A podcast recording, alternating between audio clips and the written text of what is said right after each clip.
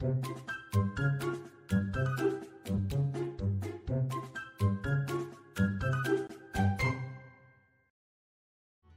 知道我们现在除了 Podcast 还有 YouTube 频道吗？订阅我们的 YouTube 频道，我们会不定时更新最新的资讯哦。Hello，大家好，欢迎收听《给个说法》，我是德意法律事务所的林小编。那我们今天想要来跟大家讨论的话题是有关最近新闻常报的气爆事件。那在我们开始之前呢，先让我来介绍一下我们今天的来宾刘律师，Hello，大家好，我是刘律师。还有我们的周律师。Hello，大家好，我是周律师。是相信我们的听众，如果你有持续在听我们的 podcast 的话，应该会知道我们这个组合已经是经历了蛮多次，因为我们后来发现两位律师这对谈的时候非常热络，而且很适合让你们两个来进行讨论，可以给民众更多的了解说，哎，律师们对于这些案件的看法。对，那这一次的新闻稍微跟大家简介一下，其实主要是小编某一天看到。一个少年全身九成烧伤抢救的这个标题，我那时候吓到，我就点进去看，发现是说在新竹有这个气爆的事情。那当天的状况是说，好像因为瓦斯异常还是什么的，造成说有十五件的瓦斯漏气通报啊，然后十一件的火警，其中两起火警真的是蛮严重的，然后包括就是也有人受伤，就是这个陈姓少年。对我那时候看到就是，哎。我突然想到，讲到气爆案件，我其实那时候第一个我就跟我们的 P D 有讨论说，P D 你还记得当年的高雄气爆吗？就讲到气爆案件，当然我们觉得除了小，有的时候这个小心这个意外很难预防，这真的没办法。但我们今天遇到这件事情。好，除了可以希望可以救出所有人以外，另外一点是事后我们要怎么来检讨这个责任的归属，然后怎么求偿。那我要向谁求偿？高雄气爆那一件好像有所谓的国赔，可以请两位律师来跟民众讲一下什么是国赔嘛？因为国赔其实超少、超少、超少会遇到的。嗯，呃，在国赔法上，国赔的类型主要分为两种，第一种是公务员嗯故意或过失侵害人民的权利，比如说公务员故意赏你巴掌，或者是拿签名的时候不小心拿笔戳到你，这样是有可能的。那第二个类型是公共设施，公有公共设施设置管理上的欠缺。对，那如果公有公共设施的管理或是设置上的欠缺，造成人民的身体啊，或是生命啊，甚至自由财产等等受到伤害，就必须要国赔。那如果是委托，比如说这个是公共设施哦，一个公园哦，他委托了一个民间机构或是个人来管理的话，那管理上如果仍然有这些所谓的造成人民呃生命、身体哦、自由财产等等的损害，然后是因为管理的欠缺造成的，这也是要负国赔的责任。是，那两位律师，我想问一个最常听到民众问的一个问题：今天马路上呢，就是有一个坑洞，然后我骑车的时候没有看到，我跌下去了，我还骨折了，请问我可以求国赔吗？嗯，这个需要看情况，原则上是可以的，只要可是中间是需要牵涉到很多法学论述，就是像道路是不是公有公共设施，第二个是设置维护者本身有没有故意或过失，然后你自己有没有闪避的可能性，有没有闪避的可能性？就是我自己有没有看到它，对，但我没或者是你是不是故意跌进去的，哦，碰瓷吗？对，这好像也是有可能。对，所以大概我们了解了一下国赔，其实我们可以先讨论一下气爆案件。两位律师对于我那时候发给你们这则新闻，你们那时候有什么想法？嗯，我个人是觉得可以分成两个层次去思考这个能不能国赔的问题。第一个层次是我记得印象中的气爆原因是一个新竹整压站，因为义务堵塞堵塞，所以第一个层次的思考是这个整压站的维护是不是我们刚刚所提到的第二种类型，就是公有公共设设施的设置上管理欠缺。哦，对，那那因为这个新竹瓦斯公司哦，它本身呃是一家公司，它是股份有限公司。嗯，那我们会说，诶，它虽然是公司，但好像是呃政府吧，新竹县政府来全额出资成立的哦。那是不是背后的政府应该要负责？但是因为它是这家公司已经成立，是一个法人，它在法律上具有法人的人格，所以应该是以这样的一个公司来做代表，然后来看他所管理的这样的竹北整压站，这个站哦，那里面的设施这些管线啊、哦堵塞啊，是不是它管理上有欠缺？可是那这样的话，它是它这样算是民营还是算国营事业？嗯，这个没有影响哦，这个没有嗯，这个没有影响。哦因为他已经成立了这家公司，就是以公司的来对外来进行营业。那呃，刚刚说了，就算虽然这个是公共设施，就算我们认为这个竹北整压站这个站体是一个公共设施，然后委托了所谓的新竹瓦斯公司来做营运，哦，然后他可能就算他管理上就是怎么讲有所欠缺，好，就是那个瓦瓦斯公司有所欠缺，哦，没有维护好，没有维修好。对，嗯，但是，呃，今天造成这样没有维修好或是没有维护好的一个主体，仍然是这个新竹瓦斯公司。那这样的话，嗯，就变成说，该负责的人应该是这个瓦斯公司。所以简单来说，你的意思是说，如果那个加压站它虽然是政府的所拥有的一个设施，但是因为我今天我有点像是呃委外，我就是政府委外的那种民间单位，然后我就是跟他签了这个契约。OK，那政府跟我们签了这个契约，我们就是定时来维护、来维修。所以等于说，今天出这件事情，并不是政府这边的问题，而是我们这个签约的这个民间公司没有做好维护。嗯嗯，对，就是其实这是一个很复杂的思考流程，就是你首先要建立那个整压站是不是公有公共设施是一个点，第二个点是呃那个委托管理的民间业者到底是如何管理，然后他的管理疏失或者是管理上的错误会不会直接导致气爆的发生，也就是说我们法学上所谓的因果关系的正立，这两个是我在面看到这个新闻说比较难突破的点。因为这个就牵扯到更详细的内内情，然后可能也要经过一些鉴定流程。因为像呃，不知道听众们有没有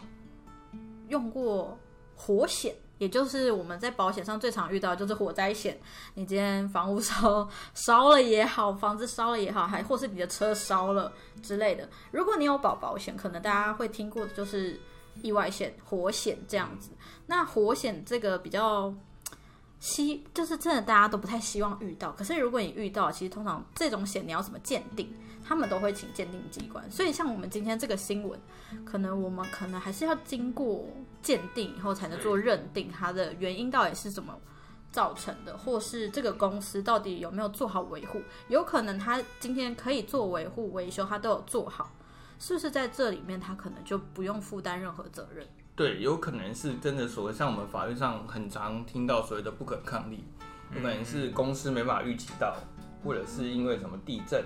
台风、海啸之类公司没办法预期的。如果你要这时候公司或国家去承担这个责任，似乎也有点太过了。这是一个比例原则。但是但是呃，应该是这样说啦，呃，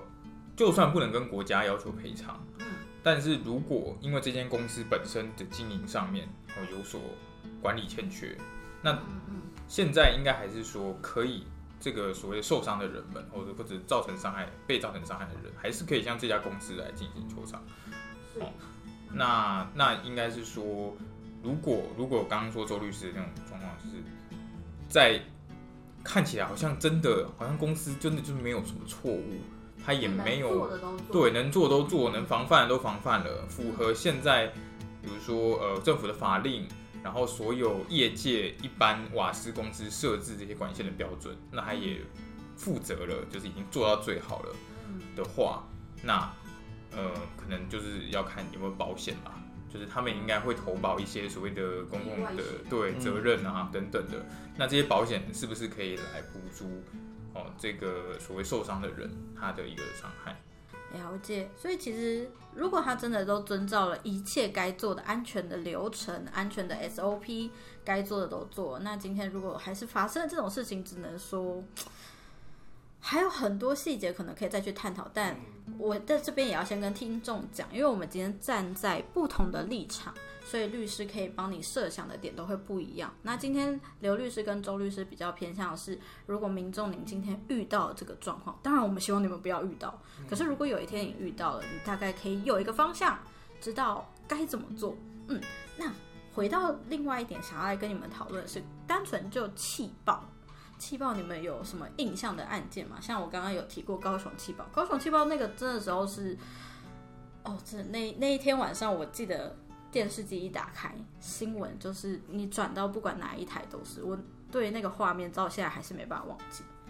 对，高雄气爆案，诶、当然是已经进入诉讼的流程了，因为它已经过了几年的时间。那、嗯呃，在诉讼中其实有一些结果啦，目前是说，呃，必须要负担国赔责任，就是高雄市政府必须负担国赔责任。哦，那原因是什么呢？原因是因为我记得的判决是写说，它的因为它的管线是设置在道路底下，然后道路是本身就是公有公呃公有公共设施，就是刚刚所提到第二种类型，所以他认为这个设置上跟管理上是确实是我印象中是他认定公呃管理者是有欠缺的。对，就是因为这个道路是公共设施，那高雄市政府理论上应该要管理这个道路，但是因为这些石油公司啊，然后在下面这样挖哦，然后埋设这些管线，它在设置上可能就会产生危险嘛，就是可能管线太近啊，或者是一些呃设置上的疏失，但是高雄市政府没有监督到，没有监督到，导致它就最后总造成爆炸的结果，所以国家这个高雄市政府也必须要进行赔偿。稍微跟听众朋友们再做个补充，其实，在高雄气爆这一个案件里面，他们还有一个蛮大可以认定是疏失的点，是因为其实政府机关啊，他们在对于管线这部分，他们都有设置，就是你的施工记录或是你的作业次数，但是。他们后来在发现，在调查的时候发现说，呃，他们其实没有确实的落实这个 SOP 的流程，也导致说你实际你在做的次数跟我们规范记录的次数是不相符的，这个是很明确的一个问题。等于说，诶，我一个管线，我的道路施工，我可以挖几次，它其实有它的承受度。但是你挖了那么多次，为什么你的记录跟你实际在做的是不一样的？所以这也是后来他们在调查的时候发现有一个蛮大的问题啦。对，那这个就是有一点偏向是管理上是不是有些东西没有监督好，所以导致说那个诉讼那个时候是以这个一些点去做切入。对，哎，我想到有一个也是关于管理上哦，就是有没有疏失的讨论，就是关于国赔案件，就是阳明山上的牛。呃，周律师不知道记不记得？我记得这个案子很有名，这就是有游客在前天刚刚走一走，有一只牛就突然生气了，就把那个人撞死了。撞死哦！对啊，哎、我好像有印象。撞受伤，然后送医，然后后来就不治了，然后这样子。对，那后来当然这个家属他的子女就说，哎、这个牛是阳明山管理处养的嘛，所以当然是公家的牛。那这个牛是不是因为有些管理疏失不当啊，导致比如说没有设栅栏，没有把它跟人哦全呃围开哦，对不对？然后它绑好。对，对然后导致了我的家人就这样子来来过世了。应该是说不会有人觉得我只是上去走个路踏个青，我就被一头牛撞死。对，对那，当然最后最后呃，当然也有上告上法院嘛。那法院是认为说，呃，国家还是必须要有这样的一个管理责任。应该是说法院是认为野生动物有一定的野性跟攻击性，那既既然国呃国家公园的管理处需要养这个东西，就必须做好它的防护措施，比如说设置栅栏或者其他的安全设施，或者是它的栅栏可能不够强。对，啊、这所以也是嗯，所以这是法院认定呃养呃国赔成立的理由之一，呃主要的理由。是，所以当然最后就成立的国家赔偿责任，嗯。所以就是要 由这样国家来 赔偿这个这样的家属嗯失去亲人所造成的一个伤害。嗯，这是我哦，对你这样讲，我想起来了，它是它的标题是好像什么晴天刚牛，然后撞死妈妈，好像是妈妈，嗯是因为他是子女去球场，对不对？对这是少数国赔案件，而且最后还得到赔偿的案件。当然，大家听起来说，哇塞。我我们没有，今天我们没有要地狱。可是我那时候看到，我当下是想说，你在跟我开玩笑吗？怎么会有人去晴天康就是踏青，踏青，然后就天气很好，然后去散个步，然后就遇到被牛撞这件事情，我就想说，因为我也去过晴天岗，那边明明就有围起来，当然我有看过牛，但是我也不知道他竟然会做出这件事情。但后来好像说，好像是发情还是什么的，然后他们的护栏啊没有管理好，对，这也是其实呃，我们只能说意外有时候就是意料之外，你真的不能说什么时候会发生。可呃，听众朋友可以一直可以从这些案例去思考，呃，发现或者是思考一件事。虽然说我们经常在新闻上听到所谓的国赔，国家赔偿说因为公务员的行为或者是公有公共设施的设置管理欠缺可以请求赔偿，但它其实背后牵涉到非常法学的论，就是不是很直观的。不是觉得哎、诶这家公司就是就是政府出资的啊，对，或者是台电啊，或者是台水啊，哦等等这些都是政府的公司啊，那为什么它造成的伤害为什么不能国赔？对，对，其实这是一个法学上呃很有趣讨论的地方啦，就是明明就是一个有国家的外观的公司，为什么我还是不能走国赔？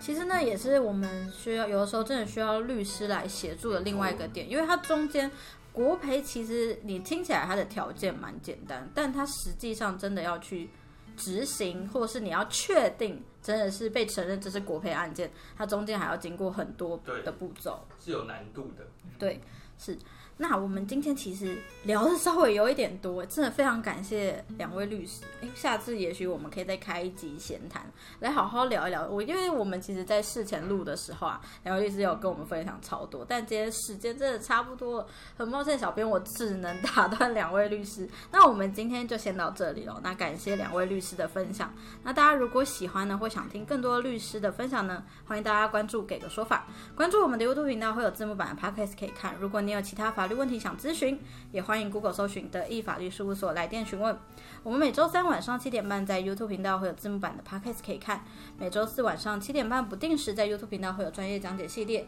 每周五晚上九点半在 Podcast 平台与你们再次相会。我是林小编，我是刘律师，我是周律师，谢谢您收听《给个说法》，我们下次再见，拜。拜拜